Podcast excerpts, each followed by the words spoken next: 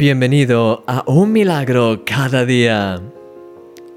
Recuerdo que hace muchos años leí un relato que comparaba la vida cristiana con la aventura de escalar el Monte Santo.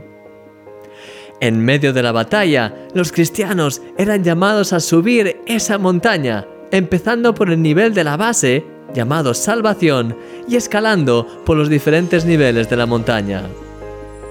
Cuanto más alto subían, más libres eran de las mentiras del enemigo y más crecían en su comunión con Dios. Sin embargo, tenían que estar atentos, ya que era aún fácil para ellos resbalar y caer en las estrategias del enemigo o ser heridos por sus flechas.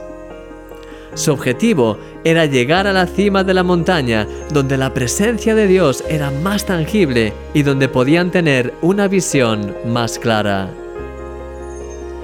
El Salmo 15 habla precisamente acerca del Monte Santo y empieza diciendo, Jehová, ¿quién habitará en tu tabernáculo? ¿Quién morará en tu Monte Santo? Salmo 15, versículo 1. ¿Te gustaría habitar en la presencia de Dios y subir a su Monte Santo?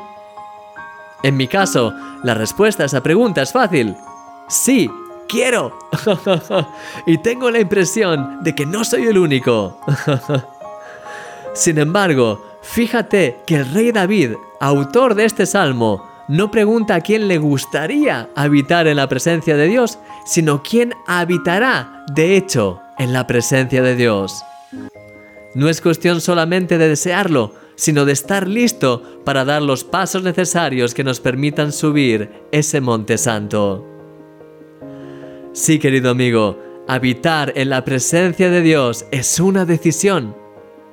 El rey David, a través de este salmo, nos da una serie de claves que nos permitirán caminar de forma activa junto a Dios en nuestro día a día, para así crecer cada vez más en su presencia. A lo largo de esta semana, Vamos a analizar juntos estas claves y vamos a ver cómo ponerlas en práctica para ascender este monte santo con paso firme. ¿Estás listo? Creo que estas claves van a renovar tu relación con Dios. Estás en mis oraciones y en mi corazón, querido amigo. Nunca lo olvides. Eres un milagro. Y yo soy tu amigo, Christian Misch.